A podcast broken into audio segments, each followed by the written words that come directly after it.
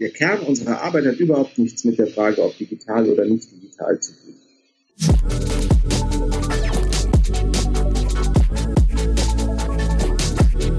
Digital Life Talk mit Jan Möllendorf.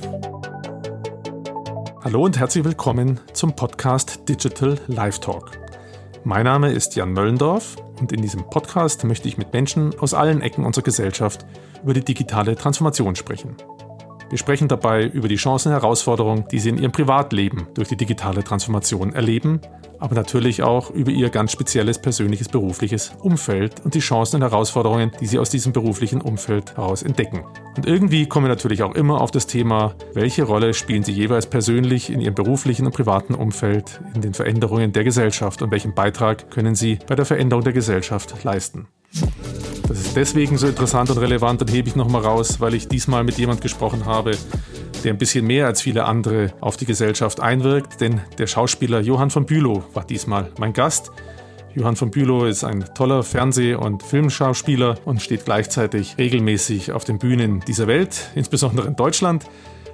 Mit Johann hatte ich ein ganz spezielles Corona-Podcast-Aufnahmeerlebnis, denn wir beide haben uns persönlich noch nie kennengelernt. Peter Quittmann, der Peter von der Post, wie er sich gerne manchmal scherzhaft nennt, war in dem Fall der freundliche und nette Vermittler von uns beiden und hat Johann und mich zusammengebracht.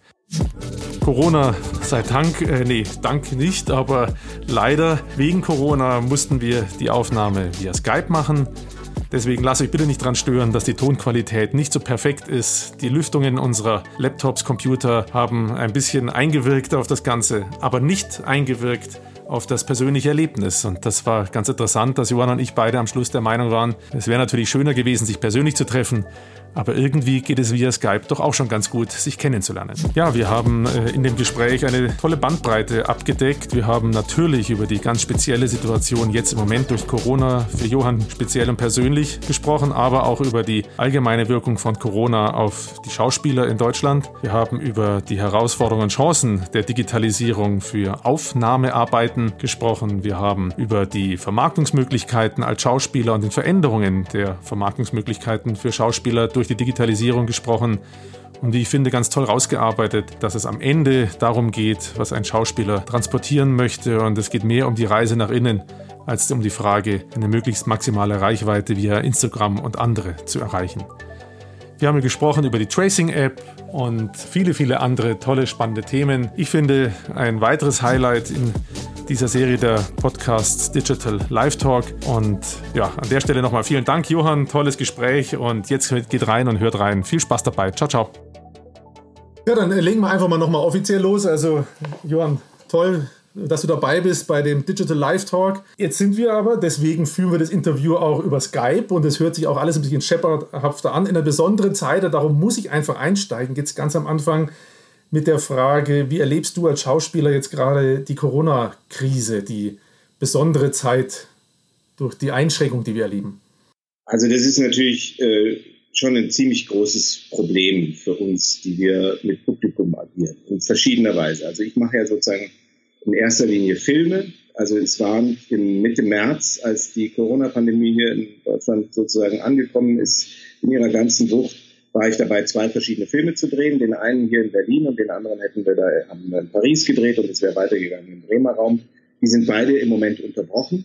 Seit äh, 12. 13. März stehen beide Projekte und seitdem äh, warten wir darauf, dass wir weiter drehen können. Also ganz konkret ist das für mich ein Problem, weil ich sozusagen meine eigentliche Arbeit nicht machen kann, weil bei Dreharbeiten man erstmal noch keine Lösung gefunden hat, wie man sicherstellen kann, dass sozusagen so wenig Infektionsmöglichkeiten, wie es geht, bestehen.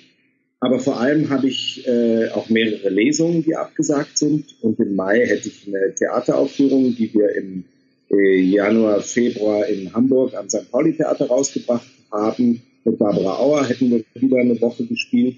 All diese Veranstaltungen sind abgesagt. Also im Moment sind alle Veranstaltungen bis in den Juni hinein abgesagt bei mir. Und wann wir weiter drehen können, wissen wir nicht. Wir hoffen, je nachdem Mitte Mai, Anfang Juni in der Art irgendwie Dreharbeiten wieder machen zu können. Was ich damit sagen will, ich kann meine eigentliche Arbeit nicht machen. Das ist ein Problem, dass ich nicht auftreten kann, dass ich nicht drehen kann. jetzt nicht für mich so sehr ein existenzielles Problem, weil ich Gott sei Dank viel zu tun habe, aber es ist ein Problem, weil ich meine eigentliche Arbeit nicht machen kann. Und es ist auch ähm, sicherlich ähm, eine schöne Möglichkeit, über äh, Livestreams oder andere Sa oder Lesungen äh, sozusagen einen Teil der Arbeit machen zu können. Aber ehrlich gesagt finde ich, haben es Musiker da besser, die äh, von zu Hause ein Konzert geben können. Das finde ich noch einen Hauch interessanter, als eine Lesung zu machen. So. Also wir sind ein bisschen eingeschränkt in dem Kern unserer Tätigkeit, die mit anderen Menschen zu tun hat. Und da hilft uns die Digitalisierung, finde ich, erstmal nur bedingt. Ja? Sie kann ein Ersatz sein und sie kann ähm, auch sozusagen neue Formen erschaffen, sprich neue Formate erschaffen, Wohnzimmerkonzerte, Wohnzimmerlesungen. Und die können spannend sein, aber die sind sicherlich nicht ein vollständiger Ersatz dafür, gemeinsam ins Theater zu gehen, gemeinsam ins Kino zu gehen oder gemeinsam ähm, zu einer Lesung zu gehen. Nee, also das kann auf keinen Fall ähm, ein Ersatz sein. Ich meine, das ganze Thema hat ja mehrere Facetten. Die eine Frage ist ja, die mir gleich durch den Kopf ging, wirst du die Projekte überhaupt zu Ende bringen können? Ja, ja, also das sind ja zwei fertig finanzierte Produktionen, die sozusagen, äh, das eine ist ein Kinofilm und das andere ist eine Auftragsproduktion. Das ist meine Reihe, meine Krimireihe, Samstagskrimi im ZDF, Herr und Frau Bulle, die äh, ja vom ZDF sozusagen bestellt und beauftragt ist. Und im Moment gehe ich davon aus, dass das ZDF auch nach dieser Krise noch existiert ähm, und alles andere wundern. Und deswegen glaube ich auch, dass wir das Projekt irgendwann zu Ende machen. Wir wissen halt noch nicht wann. Ich bin relativ gelassen, was das Drehen betrifft. Ich glaube, dass wir irgendwann wieder anfangen zu drehen. Ich will da jetzt nicht auf die Details eingehen, welche Voraussetzungen das erfordert. Aber äh, ich habe jetzt keine Angst, dass es das nicht mehr, also dass, dass, dass die Projekte komplett stehen bleiben. Okay, okay. Na, ich dachte eben an so Situationen, da sind ja Kollegen dabei, die vielleicht schon wieder woanders gebucht sind und die können dann wieder nicht mehr und dass wir das dann deswegen ja. das Projekt schieben oder aufgeben müsste. Deswegen. Nee, nee, aber, das Projekt, aber im Moment sind ja alle sozusagen äh, Projekte gestoppt. Also bis auf glaube ich, so Sachen wie so Daily Soaps, die im Moment drehen. In Studios äh, sind alle Projekte angehalten und die klare Verpflichtung ist natürlich erstmal die Projekte, die unterbrochen worden sind, sobald man wieder drehen darf, fertig zu machen.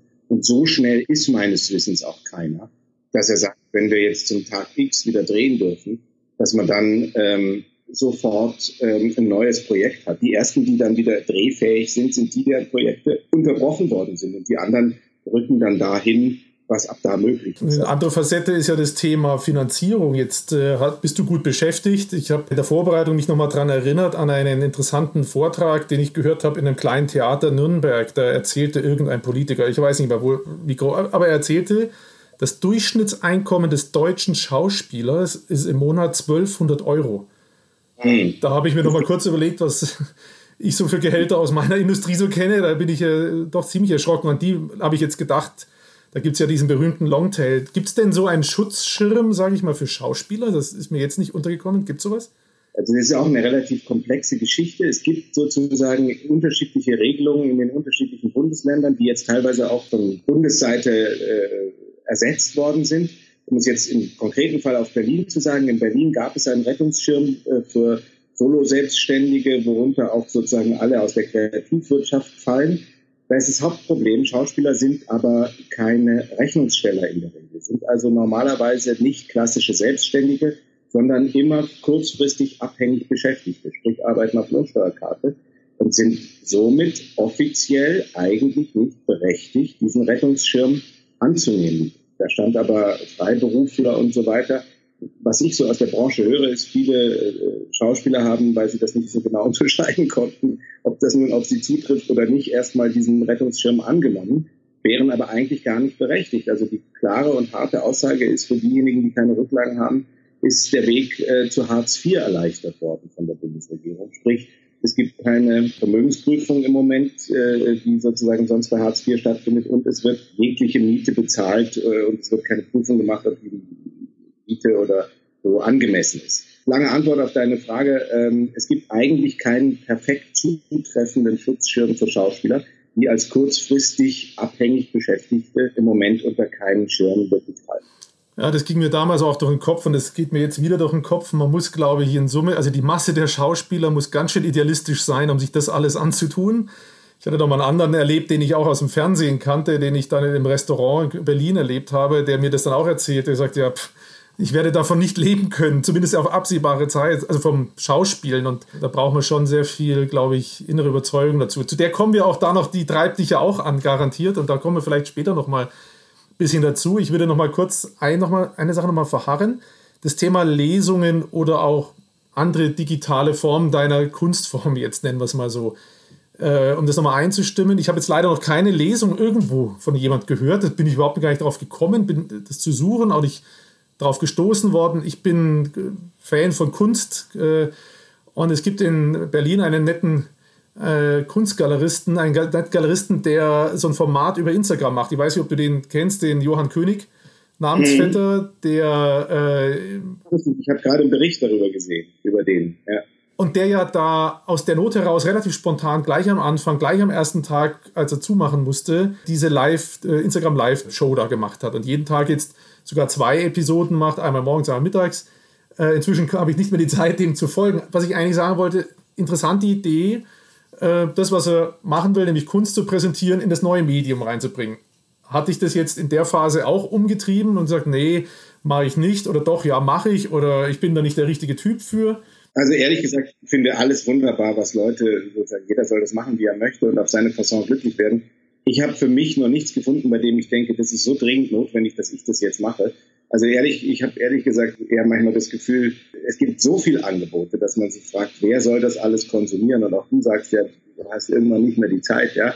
Ich bin da so ein bisschen skeptisch, ob jetzt jeder äh, sozusagen die Welt mit allem behelligen muss, was ihn gerade beschäftigt und ob er das auf die Leute loslassen muss. Also wenn man was hat, wo man sagt, das finde ich ganz toll, das möchte ich jetzt unbedingt machen, dann finde ich, kann man das tun. Ob man das jetzt in, so einem wöchentlichen oder täglichen Rhythmus auf die Leute loslassen muss, bin ich nicht sicher, ob das die Welt ist. Ja, das sind äh, interessante Fragen. Ich bin ja kein gelernter Künstler, sage jetzt manchmal, ich bin ja jetzt auch Künstler, weil das, was ich hier mache mit dem Podcast, hat was am Ende äh, mit, braucht man ein ähnliches, wie soll ich sagen, Setup vielleicht, weil wer braucht noch einen neuen Podcast? Ne?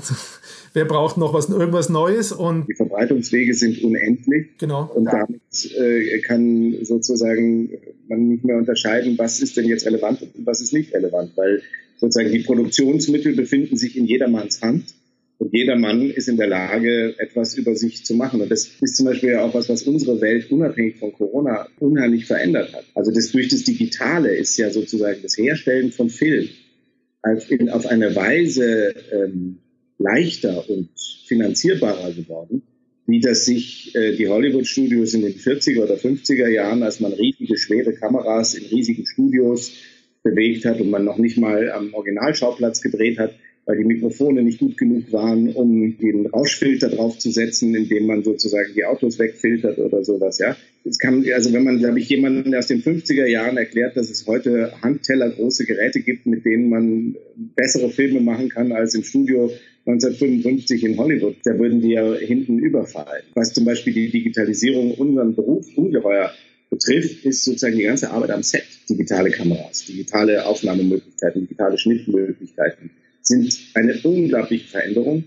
die natürlich gleichzeitig eine Masse von Filmen mit sich gebracht haben. Also ich weiß nicht, wie viele es im Moment sind, aber ich glaube, es sind eher so um die 600 Filme, die alleine in Deutschland jedes Jahr im Kino starten. Im Zeitpunkt, als man analog auf teurem 35 Millimeter Material gedreht hat, war es gar nicht möglich, so viele Filme zu finanzieren. Das hat jetzt natürlich den großen Vorteil, dass viel mehr Angebot da ist, aber auch den großen Nachteil, dass es ungeheuer schwer ist, in diesem riesigen Angebot zu unterscheiden, was jetzt relevant ist und was man gerne sehen möchte und was nicht. Ja? Ja, wie kann man sich aus dieser Masse hervorheben? Ich muss noch kurz eine Frage loswerden, die ist vielleicht jetzt total bescheuert. Aber von deinem Jahrgang her müsstest du es doch noch kennen, dass du nicht sehen konntest, was du gerade gedreht hast oder was von dir gedreht wurde. Das heißt, man hat gesagt, jawohl, das war's das können wir nachher uns dann anschauen, wenn der Film entwickelt ist, oder? Du hast doch auf Film gedreht, oder? Ja, klar. Ich habe sozusagen in den 90er Jahren angefangen und hat man auf Film gedreht, noch, also für Fernsehen auf Super 16 und für Kino auf 35 mm Material. Aber natürlich gab es auch damals schon eine sogenannte Videoausspiegelung. Also das heißt, am Set gab es die Möglichkeit, über einen Bildschirm zu kontrollieren, was die Kamera aufnimmt. Zumindest in so einem Maß, dass das halbwegs dem entsprach, wie das nachher im Original ist. Das war natürlich bestimmt und auch nicht äh, color degraded, wie man das nennt, also die Farben noch nicht entsprechend entwickelt und so weiter. Ja, ja. Das hat die Möglichkeit, wenn man das wollte, auf dem Bildschirm eine Kontrolle des, des, des Gedrehten zu machen. Und das wurde auch aufgenommen und konnte man zurückspulen mit einer Videokassette. Ah, okay. Das alleine muss ja sowas äh, unglaublich verändert haben. Ne? Also wie, wenn man eben weiß, was im Kasten ist oder wenn man nicht genau weiß, was im Kasten ist. Das verändert ja, ja wahrscheinlich die Tätigkeit eines Schauspielers schon dramatisch. Also eines Schauspielers glaube ich nicht so sehr, weil tatsächlich ist es immer noch so, dass man eigentlich nicht sich hinter die Combo begibt. Und, also Combo nennt man diesen Bereich, wo man äh, äh sozusagen um die Regie äh, den Bildschirm hat und sich versammeln, um das Aufgenommene anzusehen.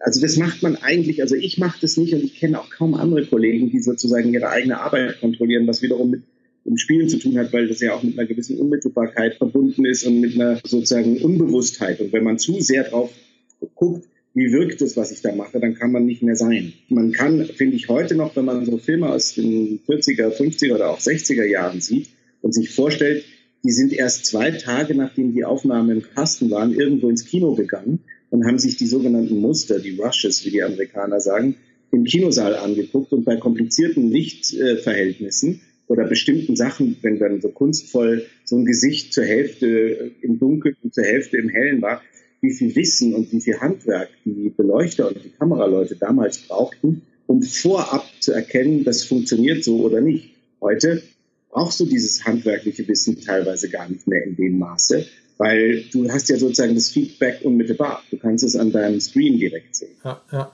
Also eine Kompensation von Fähigkeiten, Talenten durch Technik auf der einen Seite. Was mir dabei mhm. jetzt nochmal durch den Kopf ging, ist eigentlich auch ein interessantes Phänomen. Da hatten wir vorhin so am Rand, am Anfang, glaube ich, noch äh, schon von gesprochen. Dieses 80% nur perfekt gemachte hat ja offenbar irgendeinen Charme oder Manche Betrachter interessiert es gar nicht, weil sie sich auf das Wesentliche konzentrieren. Soll heißen, ähm, aus dem Ganzen heraus sind halt vielleicht auch Situationen entstanden, wo man sagt, naja, so perfekt muss man es jetzt auch gar nicht machen. Also wenn ich mir manche Podcasts oder manche YouTuber anschaue, das ist ja nicht perfekt. Aus irgendeinem mhm. Grund haben die aber einen Inhalt oder eine Persönlichkeit, die sie transportieren, dass die Leute fasziniert sind davon. Also heißt, jeder kann ja heute Schauspieler, Kameramann, Regisseur und alles in einem sein. Nimmst du das als Schauspieler auch wahr, dass man, also gibt es eine Veränderung im Qualitätsanspruch zum Beispiel? Äh, müssen Dinge schneller funktionieren oder können die schneller funktionieren? Also es ist zum Beispiel so, als ich anfing, noch in den 90er Jahren, hat man sozusagen im Schnitt 26 Drehtage von den normalen 90 Minuten im Fernsehen gehabt manchmal sogar 30 Drehtage, wenn so ein bisschen, wenn es historisch war, also man sozusagen mehr Aufwand betreiben musste, weil Straßen undekoriert, Häuser etc. sowas gemacht werden musste.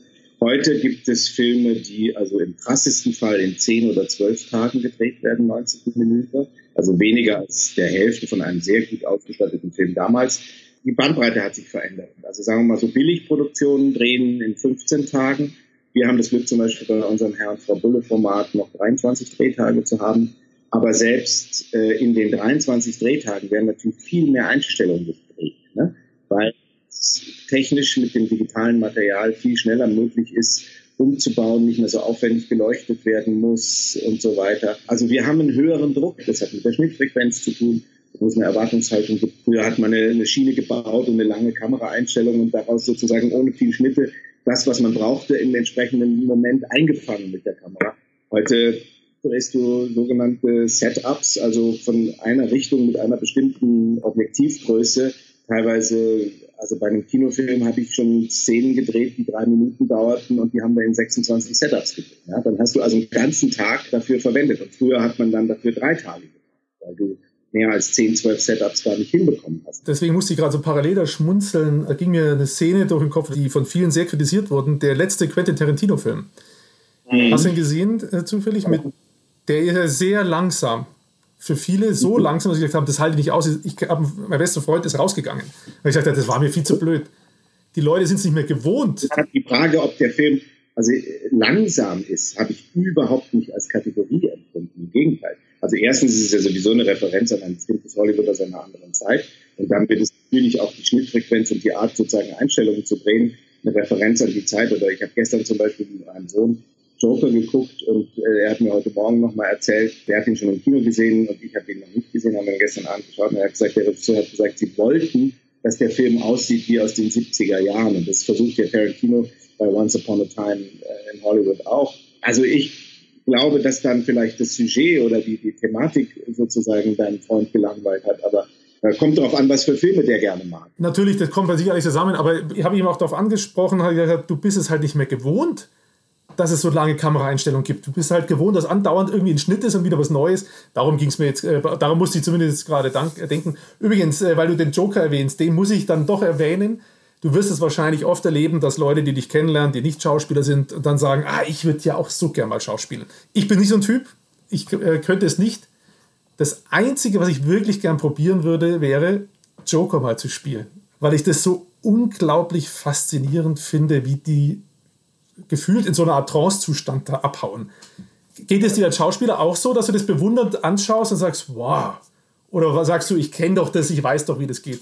Nee, aber, die, aber das, dazu, das, ich glaube, es gibt keinen, ich weiß doch, wie das geht. Dazu ist das ein viel zu individueller. Also das ist natürlich, natürlich gehorcht dieser Beruf bestimmten Gesetzen und ist auch ein Handwerk und eine, eine, einfach eine Frage der Erfahrung. Also ich habe zum Beispiel gestern beim Joker gedacht, als ich den Film gesehen habe, im Film kannst du Sachen machen, dass du einfach die ganze Zeit mit deinem Blick unten bist, während die Kamera auf dich ist und im entscheidenden Moment hebst du das Auge und guckst hin. Das hat natürlich dann in der Nahaufnahme eine ungeheure Wirkung, die du im Theater in der Weise nie erreichen kannst. Und wenn du das weißt im Film, dass du, wenn du die ganze Zeit runterguckst und an einer Stelle hoch, dann weißt du, das sitzt und hat, also das sind so Erfahrungswerte. Aber ansonsten die Frage, was du ähm, erzählst als Schauspieler und wie das, ich sitze natürlich da und bewundere die Arbeit von Kollegen grenzenlos. Das ist doch ganz normal, so wie man die Arbeit von fähigen anderen Leuten einfach neidlos anerkennen kann. Ich glaube sogar, dass Schauspieler insgesamt eine eher größere Tendenz haben, die Arbeit ihrer Kollegen, wenn sie wirklich gut ist, sehr wertzuschätzen. Gehen wir nochmal zurück zum Thema Digitalisierung und den Einfluss äh, auf dich, dein Job. Da gibt es ja noch das Thema, ich nenne es jetzt mal Vermarktung für dich mhm. als Schauspieler. Das hat sich ja doch dadurch auch dramatisch aus meiner Sicht verändert. Früher, ich sage jetzt mal, war es ja anders. Du hast einen, jemand gehabt, wahrscheinlich, der dich vermittelt hat. Und heute, theoretisch, kannst du dich theoretisch ganz alleine vermitteln. Ist das so? Also was die Arbeitsaufträge, die Frage sozusagen, ob du engagiert wirst oder nicht, betrifft, ist es schon so, dass es nach wie, nach wie vor ein professionelles Netzwerk von Agenten und Castern, also denjenigen, die sozusagen die Besetzungsvorschläge für Filme machen, äh, gibt, wo ich sagen würde, das spielt natürlich eine immer größere Rolle. Stichwort Anzahl der Instagram-Follower bestimmt sozusagen Popularität und entscheidet darüber, wer die Rolle bekommt. Das spielt sicherlich eine Rolle, ist aber nicht alleine ausschlaggebend und ist zum Beispiel jetzt in der Generation der jetzt zwischen 20- und 30-Jährigen sicherlich nochmal ein anderer Aspekt, wo einfach eine größere Anzahl derer, die, die sich für die interessieren, in den sozialen Medien unterwegs ist und somit die Frage der, der, der Follower auf Instagram oder was das sein, Facebook oder in Zukunft TikTok oder was auch immer die jeweiligen Formate sind, betrifft. Was aber ein wesentlicher Unterschied ist zu früher, wenn du, ich sag's mal ganz einfach, wenn du 1980 im ZDF am Freitag um 20.15 Uhr gelaufen bist, dann bist du am Samstag den Supermarkt gegangen und jeder hat gesagt, sie habe ich gestern im Fernsehen gesehen. Weil es gab nur einen Ort, an dem Unterhaltung stattfand. ARD, ZDF oder das dritte Programm. Punkt. Ja? Schon mit dem Aufkommen der Privatsender ist das ein bisschen aufgesplittet worden. Und es gab auch nur eine Handvoll Kinofilme, die jede Woche neu ins Kino kamen. Ja? Das heißt, wer einmal drin war im System, wer einmal in dem Bereich, wo man wahrgenommen wurde, zentral vorgekommen ist, der war gesetzt und der war bekannt. Und es gab sozusagen eine Möglichkeit, über Nacht berühmt zu werden. Heute in einem unendlich aufgesplitteten Markt, du hast vorhin das Thema YouTuber angesprochen oder sowas, hat sich die Wahrnehmung völlig zerfranst. Wer ist eigentlich bekannt? Es gibt Leute, die sind in Mikrozentren äh, ungeheure Stars, von denen haben aber du oder ich noch nie gehört. Und andere sagen, kennst du den nicht, das ist so und so, der hat dieses oder jenes Format, ja. Also aufgeteilt in die kleinsten Altersformate, ja. Also neun- und elfjährige folgen anderen als 17-Jährige. Und 17-Jährige, die sich für dieses Thema interessieren, folgen wieder anderen als 17-Jährige, die sich für jenes Thema interessieren. Was ich damit sagen will, es ist ungeheuer schwer wahrgenommen zu werden. Ja? Und das nehme ich sozusagen schon, also die Anstrengung bemerkt zu werden, erfordern ein, ein viel großflächigeres sich aufstellen. Also nach wie vor würde ich sagen, ist das Fernsehen schon noch immer eines der zentralen Elemente. Ja, das heißt, je häufig im Fernsehen vorkommt, wenn, wenn man das sozusagen über Jahre tut, dann ist man insgesamt eine öffentliche Figur, die wahrgenommen wird. Wenn man dann eine konkrete Sendung bewirbt, ja, ist es ungeheuer viel, was man machen muss, um alle entsprechenden äh, äh, Zielgruppen zu erreichen, ja. Und da kommt dann auch Print wieder ins Spiel und so, ja. Also gerade wenn man eine ältere Zielgruppe im, im öffentlich-rechtlichen Fernsehen erreichen möchte, machst du einfach immer noch viel Printgeschichten, ja, viel mehr Instagram. Weil, ich sag's jetzt mal etwas krass, der Instagram sozusagen nutzende 19-Jährige, der kommt eh nicht drauf, am Samstagabend um 20.15 Uhr das ZDF einzuschalten. Absolut, ne? also das war faszinierend. Wir haben jetzt in der Corona-Zeit mal wieder lineares TV mit unseren Kindern geschaut. Faszinierend, wie die damit umgehen, ja? wie die das wahrnehmen und wie sie relativ schnell versuchen, da wegzugehen. Also in der Tat, äh, also Zersplitterung der Zielgruppen und die Schwierigkeit, diese Aufmerksamkeit sich, für sich zu erzielen. Das ist, sagen wir, nehme ich jetzt mal zusammenfassend so mit. Da kam jetzt so eine Frage, macht das eigentlich ein Schauspieler in seiner Ausbildung oder gibt es das Teil der Ausbildung, dass die darauf vorbereitet werden, sich selbst zu vermarkten? Weil das war ja früher einfacher vielleicht, weil man hatte halt, man wusste, wo man sich vorstellen kann. Gibt es wahrscheinlich nicht, oder? Das ist also ob das, ich glaube nicht, übrigens, das ist ein Missverständnis. Ich glaube nicht, dass das früher einfacher war. Weil das war ja früher noch viel schwerer, dann einen dieser wenigen Plätze, also um am Freitag um 20.15 Uhr zu laufen, war ja auch noch eine ganze Menge nötig. Den, der durch die Membran durchgestochen ist und irgendwann mal drin war, der war dann aber auch relativ sicher sofort jedermann bekannt. Heute ist es sozusagen komplexer, weil du musst hier ein bisschen, da ein bisschen und irgendwann fehlt der Tropfen Stein äh, äh, macht dich bekannt. Außer du hast die eine riesen Bombenrolle, die alle plötzlich wahrnehmen und von der alle reden. Aber ehrlich gesagt wüsste ich in jüngeren Jahren kaum ein mediales Ereignis, bei dem man sagen kann, wirklich alle sprechen von der gleichen Sache. Ich persönlich, wenn ich mich reinversetze, kann mir das als einen höheren täglichen Stress vorstellen heutzutage, weil du die Medien und die ganzen Dinge ja bedienen musst. das hatte ich so vor meinem geistigen Auge. Du musst überall klimpern, du brauchst eine Story, irgendwas in deine Story. Also ich persönlich bin der Meinung, dass das verlorene Energie ist, sich darum zu kümmern. Und das ist ja auch auf deine äh, Frage hin, Lernen des Schauspielers. Wenn du mehr dir Gedanken über die Frage der Vermarktung machst und wenn du versuchst, unbedingt auf Instagram Follower um jeden Preis zu generieren, glaube ich, verlierst du viel von der Energie, die du brauchst, um ein guter Schauspieler zu sein. Und da bin ich dann doch sehr altmodisch. Ich glaube, am Ende setzen sich die durch, denen man gerne zuguckt. Und die, denen man gerne zuguckt, sind häufig die, die ihre Arbeit gut machen. Und dann, finde ich, sollte man seine Energie darauf lenken, äh, seine Arbeit gut zu machen und zu sehen, wie man an der Stelle schrauben kann und besser werden kann.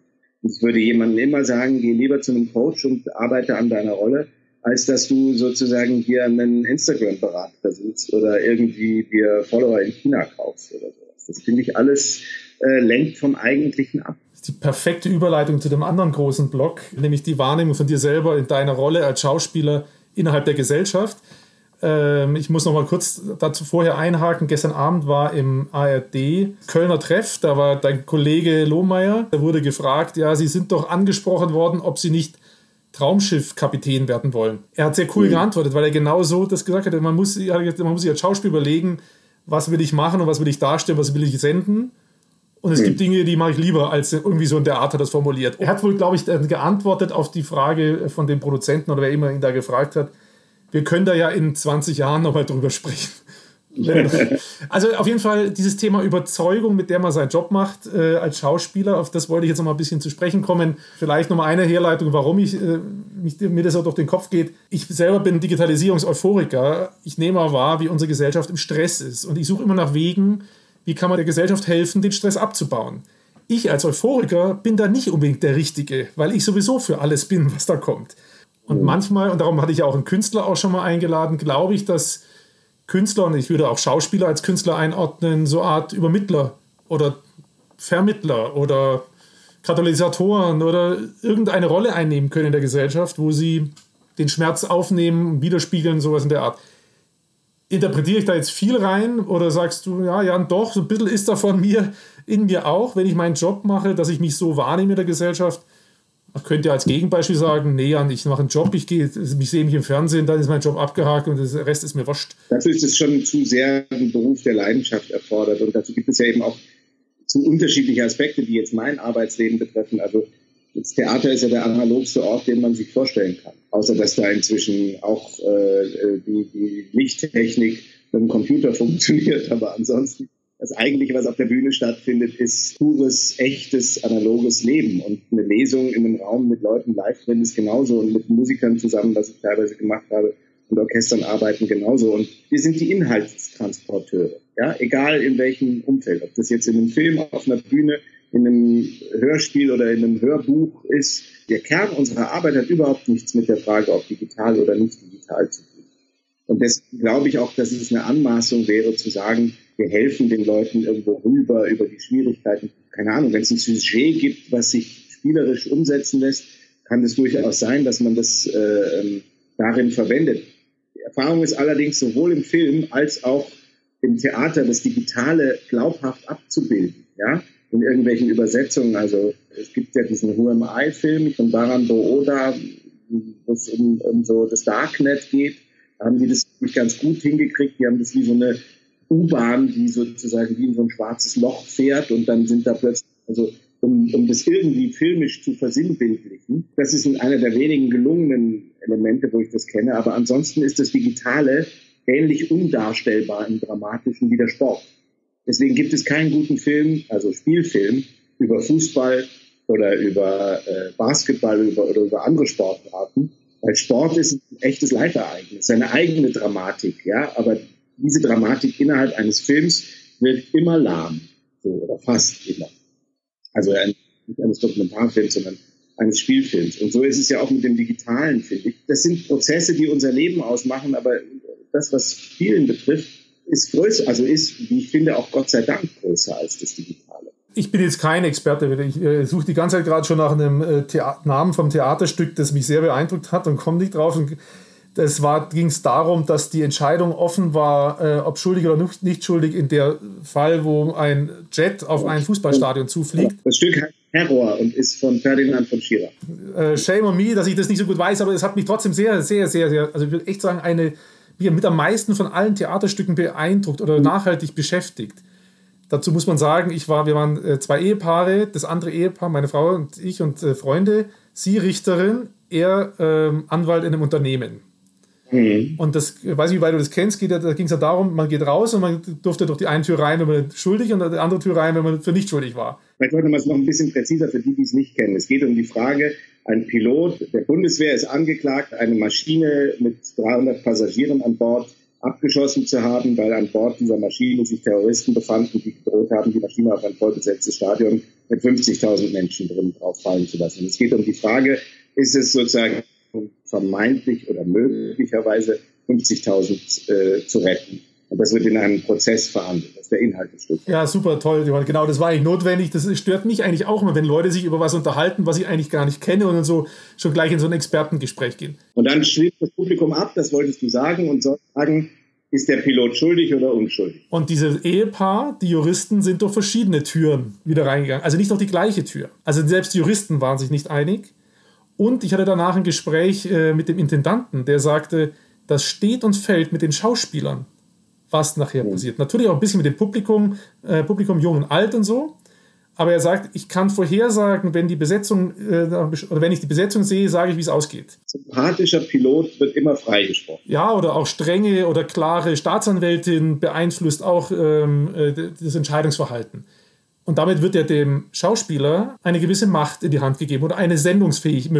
Und er kann das transportieren. Das war das, worauf ich dann, äh, wo ich dann so hinterher war. Erstmal hat mich das wirklich sehr beschäftigt, weil der beste Beleg ist, es gibt kein Recht äh, oder keine Gerechtigkeit, Gerichts Gerichtsentscheide gehen ja auch mal so, mal so aus. Um bei unserem Thema zu bleiben, ich kann das jetzt nicht konstruieren da braucht es bestimmt ein Drehbuch zu, aber man könnte sowas ja auch zum Thema Stress der Gesellschaft durch Digitalisierung äh, zuspitzen. Man könnte es jetzt zum Beispiel, und das wäre ja auch eine zentrale Frage, die ich mal nochmal mitgebracht hatte, zuspitzen auf unsere jetzige Situation. Da kommen die Dinge ja auf ganz interessante Weise zusammen, nämlich diese App, von der jetzt jeder spricht, mhm. ob die nun kommen soll oder nicht. Mhm. Es ist unglaublich, was für Diskussionen ich da am Telefon leider nur äh, entwickeln kann mit Freunden, Kollegen. Das ist ja auch eine Angst, die sich da artikuliert, wenn Leute sagen, auf keinen Fall. Oder genau mhm. das Gegenteil. Ich bin, mhm. kannst du sich vorstellen, ich sage ja, es gibt für mich überhaupt keine Diskussion. Das Ding muss her. Ähm, das wäre ein Fall, über den man sich später mal Gedanken machen kann und den man vielleicht im Theaterstück inszenieren könnte. Ich glaube, es geht eher um was anderes, was sozusagen Schauspieler können. Also um bei dem Beispiel zu bleiben, warum zum Beispiel Diktaturen nicht so sehr fürchten wie Schauspieler, die eine bestimmte Ausstrahlung haben und die sich eines Themas äh, annehmen. Ja, also ob das sozusagen in der DDR das Sprechtheater gewesen ist, wo man sagte, wir können nicht kontrollieren, was die in der einen Stunde oder in den zwei Stunden Aufführung, wenn die vom Text abweichen, kann man, ist es sozusagen gesagt in der Sekunde. Die Diktatur immer furchtbar gefürchtet. Heiner Müller hat gesagt, Theater hat nie eine so große Bedeutung wie in der Diktatur. Und gleichzeitig äh, könnte man ja auch sagen, wenn man sich an die äh, Werbekampagne der Telekom zur äh, Einführung der Aktie erinnert, habe ich, dass Manfred Krug, ein damals ungeheuer beliebter Schauspieler, äh, die das Werbegesicht für diese Aktien gewesen ist, haben auf einmal Millionen deutsche Aktien diesem Unternehmen gekauft, sei es zu ihrem Vorteil oder vielleicht später auch zu ihrem Nachteil. Sprich, hättest du jetzt sozusagen eine positive Image-Kampagne mit den beliebtesten deutschen äh, öffentlichen Figuren, seien es Schauspieler, vielleicht auch von mir ein paar Sportler, die für diese App werben würden, könntest du natürlich damit die öffentliche Meinung extrem beeinflussen. Also du hast es ja im Prinzip schon vorher gesagt, das wollte ich also ein bisschen nochmal rausarbeiten. Erlebst du das als Schauspieler, dass du diese Macht ja hast? Lebst du als Schauspieler mit diesem Bewusstsein? Du überlegst dir jetzt nicht jeden Tag, wie kann ich der Gesellschaft etwas senden wahrscheinlich, aber wenn du ein Stück probst oder was auswendig lernst oder wenn du dich auf einen Film vorbereitest, dann ist es doch sicherlich Teil dessen, wo du dir überlegst, wie du die Rolle interpretierst, dass du weißt, ich möchte irgendwas senden oder? Also ich finde es schwierig. Also es ist eher vielleicht sozusagen, was das, was Peter Lohmeier betrifft, was du vorhin erzählt hast aus der äh, Kölner Treffsendung gestern, so wie ich das verstehe, wollte er sagen, wenn ich jetzt sozusagen das Signal an die Welt sende, ich bin der Raumschiffkapitän, dann setze ich auf ein Pferd, was eigentlich so an der Zukunftsgestaltung mitwirkt. Ja? Das ist zumindest meine Interpretation von dem Satz, ohne die Sendung gesehen zu haben. Das ist aber eine Entscheidung, die du triffst, indem du sagst, dieses Thema wähle ich lieber nicht, dafür wähle ich stattdessen jenes Thema. Aber so weit zu gehen, dass ich ähm, jetzt all mein Handeln und mein Spielen danach ausrichte, was ich an die Gesellschaft sende im Spiel, ich glaube, das ist auch eine Selbstüberschätzung. Es gibt ja auch ganz viel unbewusst transportiert wird oder dass die Leute auch unbewusst wahrnehmen. Die Frage. Sind wir eingefroren? Da kommt er wir waren bei der Frage, was wir Schauspieler sozusagen da tun können. Ne? Also um vermitteln. Und du hattest noch das Statement gesagt, äh, man darf es auch nicht überhöhen. Ja? Ich glaube, wenn man versucht, sozusagen sich mehr Gedanken darüber zu machen, was man gerne senden möchte, äh, man muss da schon unterscheiden. Wir sind keine genuinen Künstler. Wir sind schon, und das meine ich gar nicht blöd, Second-Hand-Künstler. Wir kommen immer erst dazu, wenn die anderen was aufgeschrieben haben. Wir sind nun Interpreten, ja. Und wir haben, das meine ich gar nicht, um sich künstlich klein zu machen, sondern wir sind diejenigen, die dann das Gesicht zu den Figuren, zu den Charakteren werden. Ohne uns geht's nicht, aber wir sind nicht das entscheidende Ganze, sondern wir sind der wichtige Teil, der notwendig ist, um die Sache zu transportieren. Aber um die Sache zu transportieren, muss man nicht unbedingt der Erfinder der Sache sein. Und da muss man, glaube ich, auch gut unterscheiden können, was man sozusagen beeinflussen kann und was man nicht beeinflussen kann. Und ich persönlich glaube, dass die Frage, welche Rollen man spielt und welche man nicht spielt, eine viel größere Einflussnahme ist, sofern man überhaupt in der Lage ist, da auszuwählen, was man spielt und was man nicht spielt, die macht viel mehr aus. Und wenn man nicht in der Lage ist, was auszuwählen, was man spielt und was man nicht spielt, glaube ich, das weiß ich auch aus eigener Erfahrung, ist es oft sehr wichtig, sich Gedanken zu machen, was für ein Mensch man sein möchte und wer man nicht sein möchte, weil das vermittelt sich irgendwann auf jeden Fall. Und die Frage, was man ausstrahlt, auf die hat man Einfluss, wenn man aufmerksam genug mit sich selber umgeht. Und das betrifft ja auch sozusagen Menschen, die nicht Schauspieler sind. Ja, ja, deswegen habe ich jetzt sehr stark in mich reingehorcht, weil sowas hat ja jeder. Das erlebe ich ja als Unternehmer genauso. Ich habe ja genauso als Unternehmer Entscheidungen zu treffen, wo es auch nachher um Werte und irgendwelche Dinge geht. Und es gibt ja, das wissen wir alle, keine perfekte Entscheidung. Und irgendwann fragst du dich so ähnlich wie du, was will ich für Mensch sein? Wohinter stehe ich? Was bin ich? Ne? Kann ich das jetzt vertreten, die und die Entscheidung zu treffen, die leider zur Folge hat, dass die und die Dinge eintreten werden, was immer das dann sein wird. Meistens äh, sind die negativen Entscheidungen damit verbunden, dass man sich von Mitarbeitern vielleicht trennen muss und dass da, äh, dahinter sind ja immer Schicksale und äh, man endet dann tatsächlich damit, dass man sagt, wohinter kann ich stehen? Hinter welcher Handlung kann ich stehen und was bringt mich in eine Balance? Ja, da wird es jetzt sehr psychologisch, aber am Ende ist es genau die Frage, wie oft hat man junge Menschen, die vor einem sitzen und sich überlegen, ähnlich wie du Schauspieler hast, habe ich eben junge Unternehmer, Start-up oder aufstrebende Führungskräfte, die ja ähnliche Fragen stellen. Äh, was muss ich machen, um das und jenes zu erreichen? Dann komme ich auch so oft und sage, hör an dich rein. Was mhm. befriedigt dich? Wo glaubst du, dass du Spaß dran hast? Und ich erzähle dann immer meine Geschichte. Da waren wir Studenten, wir hatten am Vordiplom Zeit und wir saßen in meinem Zimmer rum zu viert und haben uns überlegt, was machen wir mit der Zeit, die wir jetzt haben. Und wir gründeten eine Studenteninitiative, hatten eine Idee, wie das sein soll. Und das Ding war einfach ein brachialer Erfolg. Ja. Wir waren natürlich auch so ein paar Partyjungs, wir hatten dann viele Leute um uns. Und ich sage dann immer, ich wollte, ich will immer wieder dieses schöne Gefühl haben. Mit Menschen, mir überlegen, was mache ich? Und dann sehen, dass anderen Menschen meine Idee gefallen hat. Was ich mega fand, war dieser Satz, den hast du bestimmt schon oft gesagt, ich habe ihn noch nie so gehört, dass ihr nur Second-Hand-Künstler seid als Schauspieler. Ah, das klingt ja erstmal wie ein negativer Begriff. Ja, ja, ja. Aber das ist auch wiederum unsere eigene Qualität. Wir sind ja eben diejenigen, die den Text interessant rüberbringen. Und das äh, haben ihn aber nicht unbedingt geschrieben. ja. Äh, ich sag mal, äh, ich habe jetzt ja kein gutes Wort dafür, aber es gehört beide zusammen. Das gehört die Story, es gehören die Dialoge, es gehört aber jemand, also ich meine, diesen Joker, das kannst du 100 Schauspieler spielen lassen und es kommt immer mhm. anders raus. Und ob das immer dann auf die Menschen, die Zuschauer, den Effekt hat, wie der eine, der, äh, der nachher Oscar oder was dafür bekommt, das ist dann die Frage. Mit Sicherheit nicht. Also ich finde ja, es gibt ja auch zu dieser von dir anfangs gestellten Frage, jeder möchte eigentlich gerne mal Schauspieler sein. Ich finde, sie gibt mir immer eine ganz einfache Überlegung. Also ganz selten macht man das mal, dass man am Ende eines Films sich hinstellt und sagt, wir drehen jetzt eine Einstellung und äh, alle Rollen werden getauscht. Also der Kameramann macht Maske, Regie macht das Licht, der Beleuchter spielt die männliche Hauptrolle und äh, die Set-Assistentin spielt die weibliche Hauptrolle. Und dann dreht man zum Spaß eine Einstellung.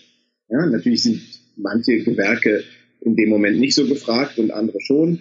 Aber was man meistens sehr gut daran erkennen kann, ist, Spielen ist schon auch eine eigene Fähigkeit wenn du eine relativ einfache Spielsituation von jemand x-beliebigen, der nicht Schauspieler ist, erfüllen lassen wirst, dann gibt es sicherlich den besonderen Fall, dass jemand einen besonderen Zugang hat und eine große Begabung und man sagt, hey, der kann das aber auch toll.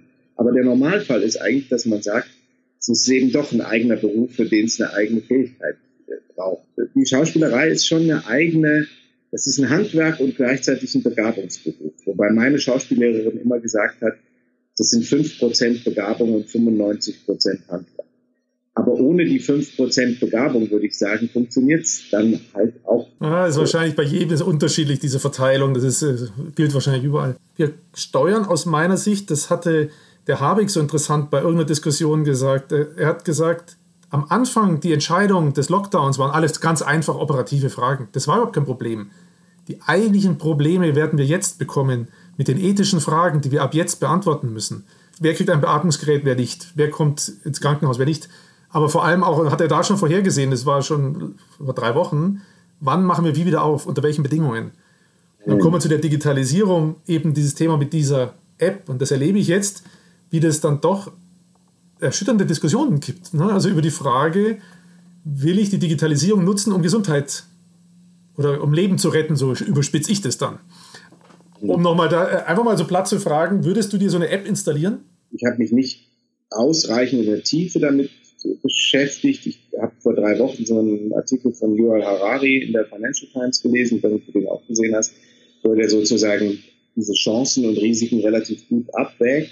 Das ist halt das Problem mit allen Provisorien. Ja? Aus Provisorien werden gerne Dauerzustände. Das heißt, für mich wäre entscheidend, dass sichergestellt ist, dass die Anonymisierung der Daten so funktioniert, dass das nicht unter anderen Umständen zu was anderem weiterverwendet werden kann. Ich kenne keine äh, Skizzen von der Art, wie diese App funktionieren kann, die mir sicher sagen, das geht oder das geht nicht so.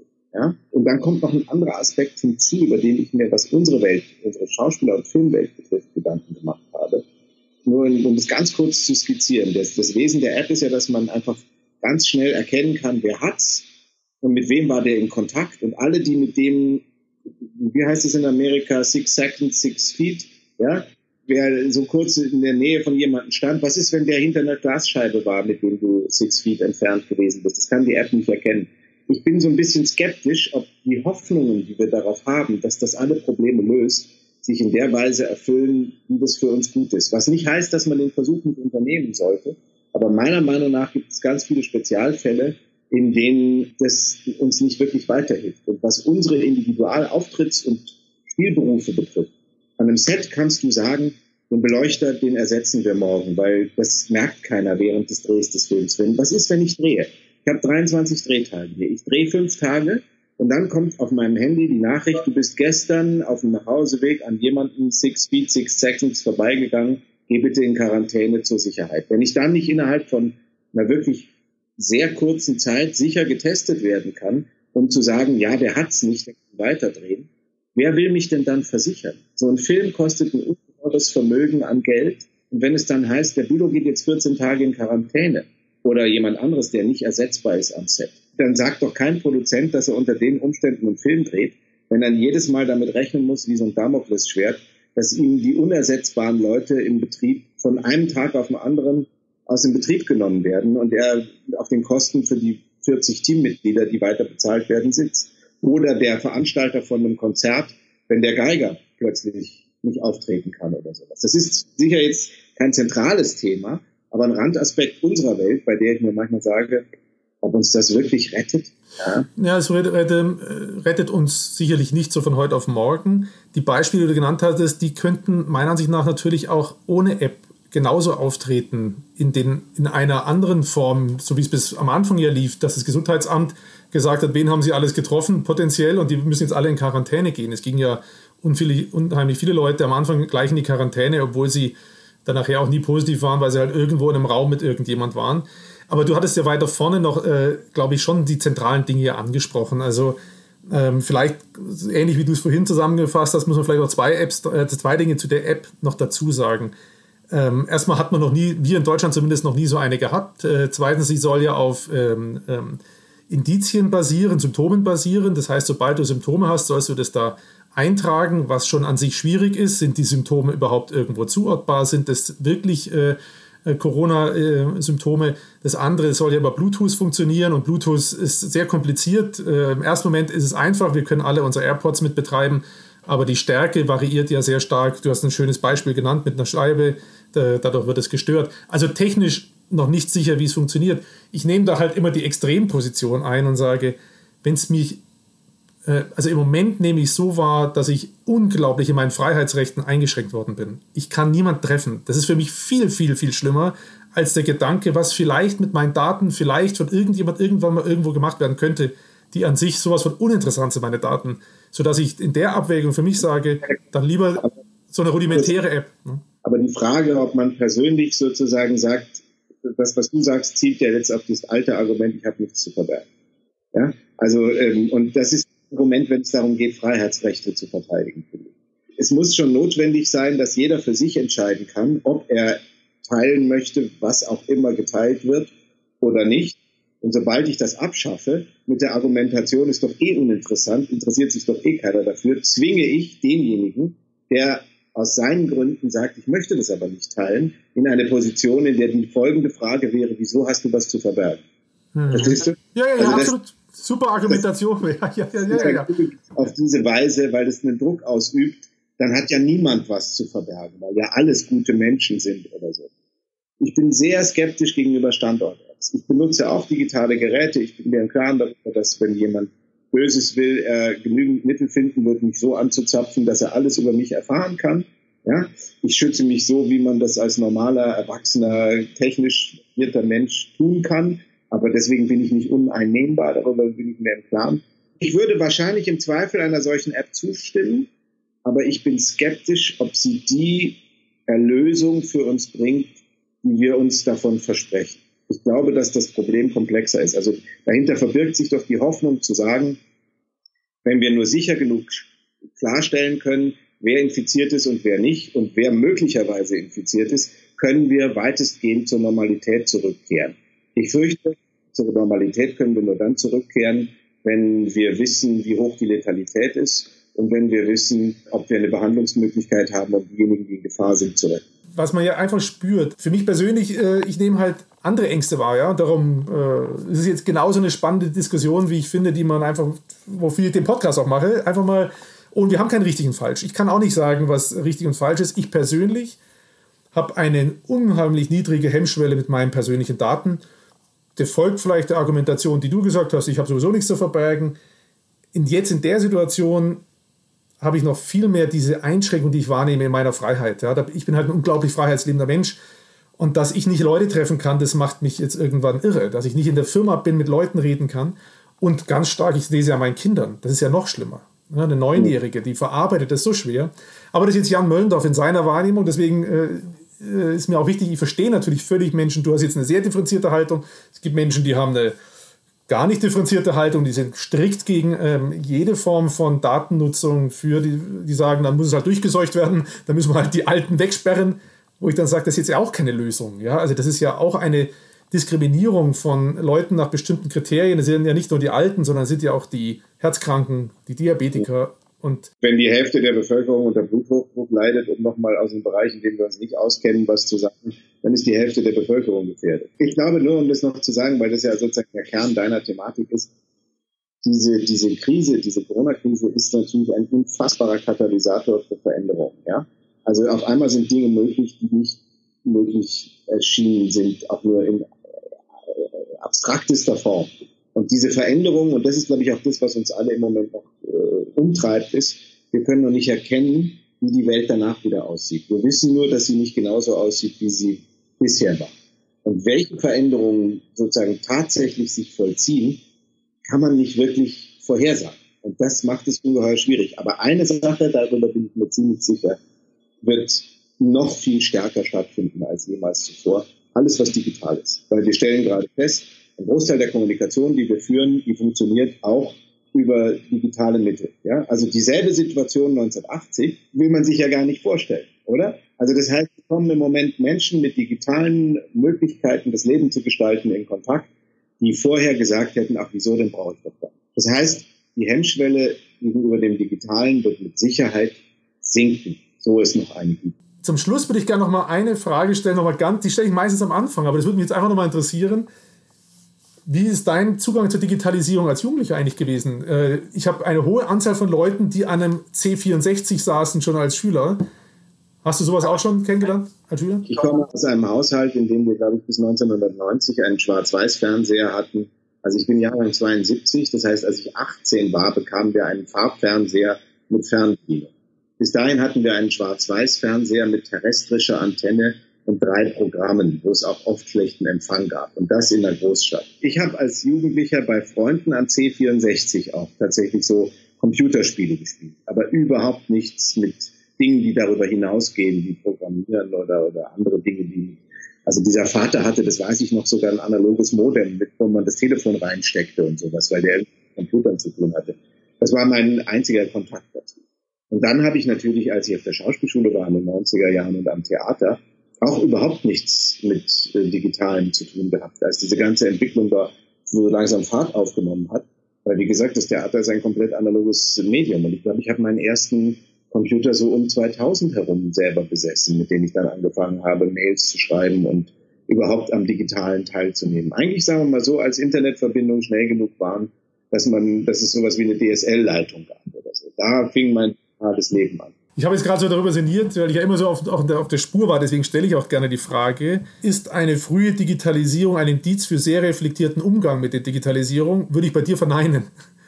Weil nee. du ja sehr reflektiert mit umgehst und trotzdem, obwohl du erst sehr spät dazu gekommen bist. Insofern ist meine kleine Spur, auf der ich da bin, wahrscheinlich eher so ein Gag oder so, aber interessant. Ja, ja. ich glaube, also natürlich ist ein riesiger Unterschied sozusagen, was diese Selbstverständlichkeit, also ich halte zum Beispiel gar nichts davon, Kinder so weit wie möglich von digitalen Angeboten fernzuhalten. Weil ich glaube, dass die auf eine ganz selbstverständliche Art mit Dingen umgehen, die unser Leben bestimmen und sozusagen die Sorge, die sich damit verbindet. Also natürlich, wenn du ein Kind parkst vor einem Fernseher 1985, dann wird es dem Kind nicht helfen. Und wenn du heute deinem Kind bei jeder sich bietende Gelegenheit dein Telefon in die Hand drückst, damit es irgendein stupides Handyspiel spielen kann, wird es auch nichts helfen. Aber deswegen zu sagen, ich rationiere die Zeiten oder sowas, glaube ich nicht dran. Ich glaube, dass es schon sinnvoll ist, Kinder eigenverantwortlich erstmal mit digitalen Mitteln umgehen zu lassen und erst, wenn man feststellt, dass sie der Verantwortung nicht gerecht werden, einzuschreiben. Also ich würde da an mehr Zutrauen in die Individualität von heranwachsenden Persönlichkeiten appellieren. Ja, ja, ja. Das ist ein spannendes, das ist auch an sich ein spannendes Thema, könnte man theoretisch wahrscheinlich einen eigenen Podcast zu machen. Meine Frau ist da viel konsequenter, als ich das äh, gewesen wäre. Die hat am Anfang immer so Medienzeiten eingeführt, als die Kinder sehr, sehr jung waren. Aber irgendwann entgleitet die das ja auch. Und ob das jetzt daran lag oder wo auch immer an unserem Vorleben, ich finde, die haben einen natürlichen Umgang damit und verbieten hilft nie was. Das weiß ich von mir früher. Meine Eltern hatten. Wir hatten bitte? Das weiß aber eigentlich jeder Mensch, wenn er ehrlich in sich reinhört, oder? Das Verbieten nichts hilft. Eigentlich ja, ne? Aber ja, warum macht man es dann eigentlich? Weil es einem Sicherheit vorspiegelt. Ja, dem, der sich verantwortlich fühlt, spiegelt es eine gewisse Sicherheit vor. Ich hab's doch gesagt und ich hab's doch geregelt, weil es deutlich schwieriger ist, äh, Leute laufen zu lassen und zu sagen, ich hab's auch so im Blick. Ich muss halt anders korrigieren, mal links, mal rechts ein bisschen also ich bin damals ausgebüxt, als wir hatten, durften keine Computerspiele spielen. Ich durfte auch kaum Fernsehen. Und was habe ich gemacht? Ich war immer drüben bei dem, wo ich äh, wusste, da kann ich Computerspiele spielen und kann fernschauen. Ja? Das, also das heißt, du umgehst die Verbote ja sowieso. Und, ja. Aber wir zwei, wir gehören, also ich bin äh, 68er, wir gehören trotzdem zu dem kleinen, zu so einem Slot der In-Betweens, wie ich es manchmal gerne nenne. Meine Elterngeneration, das ist sowieso wurscht. Klar sitzen sie heute viel am Computer, aber eigentlich war es für ihn nicht, äh, war es dann da nicht mehr so relevant. Berufsleben keine Rolle gespielt. Das ist der Unterschied. Genau. Und für unsere Kids, die sind natürlich drin reingewachsen. Und wir waren irgendwann in unserem Leben an einer Stelle, wo man dann die Entscheidung treffen musste, okay, äh, was soll ich jetzt eigentlich damit? Ja, also. ja, Johann, fällt dir noch etwas ein, wo du sagst, also Jan, jetzt hatte ich mich ja innerlich so darauf eingestellt, dass du mir die Frage noch stellst. Äh, Gibt es eine Frage, wo du sagst, die ist ungestellt? Nein, nein, alles gut. Ich habe ja eh manchmal ganz schön lange Antworten gegeben. Du kannst dann entscheiden, was du davon sozusagen möglicherweise schneiden kannst. Aber ähm, ja. Ganz toll. Ich habe äh, sehr toll zugehört. Ich hoffe, ich habe nicht zu viel gelabert. Das ist immer mein Problem. Ist natürlich auch so ein Teil des, äh, ähm, des Gesprächsidee, die ich da habe. Äh, das ist übrigens etwas, was ich durch diese Tätigkeit gelernt habe. Der, der schneidet, das ist ja nochmal ein ganz armes Schwein oder ein echter Künstler mitunter. Ich habe früher nie verstanden, warum es einen Oscar für Schnitt gibt. Aber aus dem ganzen Material, wenn ich jetzt zu meinem Audiotechniker gehe und sage, da hast du zwei Stunden oder anderthalb, da was Gutes zu machen. Das kann ich mhm. nicht, ne, weil ich so verliebt bin in jeden Satz, der da gesprochen wurde, dass ich das nicht rausschneiden kann. Und er. Der sozusagen äh, entscheidet sozusagen über die Wahrnehmung des Ganzen. Also nicht nur, also beim Film sagt man ja, es gibt drei Elemente. Es gibt sozusagen Drehbuch, Dreh und Schnitt. Und alle haben die gleiche Bedeutung. Das heißt, Schnitt hat dieselbe Bedeutung wie Dreh. Das darf man nicht vergessen. Ja? Und wenn du dir so ein Format wie Dschungelcamp anguckst, dann weißt du auch, dass aus den 24 Stunden, in denen die armen Schweine da gefilmt werden, einfach das, da ist vorher entschieden worden, wer welche Rolle hat. Und dann wird einfach nur der Satz genommen, der zur Rolle passt. Und die Sätze, die 80, die der gesagt hat, die den als liebenswerten und charmanten Menschen erscheinen lassen, die werden halt einfach konsequent nicht gesendet, weil der ist jetzt leider der Buhmann der Sendung. So. Und äh, das muss man immer wissen. Du kannst also auch aus dem Gespräch zwischen uns entscheiden, wie du mich erscheinen lassen möchtest. Also im besten Licht, weil es war wirklich eine angenehme Runde und äh, ich bin dem Peter und der Nina nochmal sehr dankbar. Nina unbekannterweise, Peter werde ich nachher auch gleich nochmal eine E-Mail schreiben. Und ich würde mich sehr freuen, wenn wir uns mindestens nochmal auf ein Bierchen in Berlin treffen. Ähm, das wird das hier diese komische äh, digitale Situation auch mal analog leben. Ja, aber ehrlich gesagt, ich finde das, vielleicht weil wir daran jetzt so gewöhnt sind, aber ich finde das gar nicht so problematisch. Ja, also ich finde, das fühlt sich, natürlich ist es anders, aber es fühlt sich jetzt nicht so an, dass man denkt, ja, komisch eigentlich. Also auch wir, die wir uns persönlich gar nicht kennen, können ein vernünftiges Gespräch über das führen und haben das Gefühl zu wissen, was mit dem anderen halbwegs los ist. Also ich finde, es funktioniert überraschend gut. Das ist ein weiterer Beleg dafür, dass die Digitalisierung gerade einen ungeheuren Durchbruch. Absolut. Ne? Also das äh, absolut. Ich habe so viel drüber nachgedacht, ob wir das machen sollen ne? am Wochenende in Ostern. Und gesagt, oh, ich kenne ihn gar nicht. Mit, morgen habe ich jemanden, da mache ich es dann auch über Skype. Den kenne ich halt sehr gut aus der Branche ein. Das ist da was anderes. Aber geht es ähnlich? Also ich würde sagen, ich habe die Persönlichkeit Johann von Bülow erlebt und kann sie greifen und nicht irgendwie nur einen Film da gesehen. Und äh, das, ja, das ist toll, tolle Erkenntnis. Vielleicht kannst du noch mal kurz sagen, Werbeblock, äh, aber auch für mich, wo spielst du denn? Also Fernsehen ist klar, da findet man dich. Aber willst du Theater spielen demnächst? Demnächst ist tatsächlich eine spannende Frage, weil wir fürchten ja, dass diejenigen, die am spätesten wieder aufmachen werden, werden die Theater sein und dann irgendwann vielleicht noch nach uns die Clubs. Im Moment war geplant, dass wir Ende Mai am St. Pauli Theater ein Stück spielen, was ich mit Barbara Auer dort im Januar, Februar auch schon sehr erfolgreich gespielt habe. Das heißt Heiligabend von dem wunderbaren Autor Daniel Kehlmann, den viele kennen, weil er die Vermessung der Welt geschrieben hat. Und das ist sein zweites oder drittes Theaterstück, ein Zwei-Personen-Stück. Mai, das ist, ich glaube, im 9. und 10. Dezember ist ein Gastspiel in Luxemburg geplant. Da bin ich recht optimistisch, dass wir das hinkriegen. Aber es gibt auch Leute, die sagen, jetzt da seien sie skeptisch. Aber dann gibt es, glaube ich, keine Theater mehr, wenn wir selbst im Dezember noch nicht mal spielen können. Vielleicht werden die Leute dann immer einen Platz Abstand halten oder sowas. Bis dahin. Das gibt es ja vielleicht auch als Lösung. Das wird garantiert kommen, dass man mehr Abstand halten muss bei dem Ganzen. Das wäre meine These. Ich habe ja neulich jemand gehört, der gesagt hat, Großveranstaltungen jeder Art wird es in 2020 nicht mehr geben. Theateraufführung mit 500 Leuten schon als Großveranstaltung geben. Ja, ne? das wissen wir nicht. Aber ich werde auf jeden Fall irgendwann versuchen, zum St. Pauli-Theater vielleicht mal zu kommen. Das würde mich jetzt einfach mal interessieren, dass ich dich da auch nochmal live genau. auf der Bühne dann sehe. Und für die, die sozusagen jetzt zeitnah ähm, sozusagen zu dem zu unserem Gespräch das sehen, am 16. Mai läuft der dritte Teil Herr und Frau Bulle im ZDF. 16. Mai, samstags, 20.15 Uhr, Herr und Frau Bulle für die, die noch analog Fernsehen in einem digitalen Podcast. Oder natürlich vorher oder hinterher in der Mediathek. Und an alle, da ist jetzt ein Anschauzwang und die müssen mir Feedback an podcast.defacto.de dazu schicken und dann werden wir mal testen, wer es alles angeschaut hat. Na, Quatsch, nee, genau. auf jeden Fall, das äh, werde ich mir auch anschauen mit der Familie. Hat mich jetzt sehr gefreut und ähm, ja, wann immer du Gedanken oder Ideen hast, mail sie mir auch nochmal rüber. Ansonsten drücke ich dir jetzt erstmal ganz fett dir und deiner Familie die Daumen dass alles gut wird, äh, gesund bleiben und äh, dass es bald wieder losgeht mit dem, mit dem Theaterspielen. Genau. Danke, Jan. Alles Gute. Alles Gute, ne? Ciao, ciao. Tschüss. Ciao. Ja, das war's schon wieder. Das war die aktuelle Ausgabe des Podcasts Digital Live Talk mit Johann von Bülow. An Johann nochmal vielen Dank. Ich hoffe, er hat euch genauso inspiriert wie mich. Und Feedback gerne an podcast.defacto.de.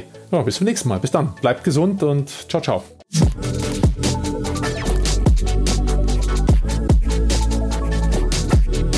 Digital Life Talk mit Jan Möllendorf.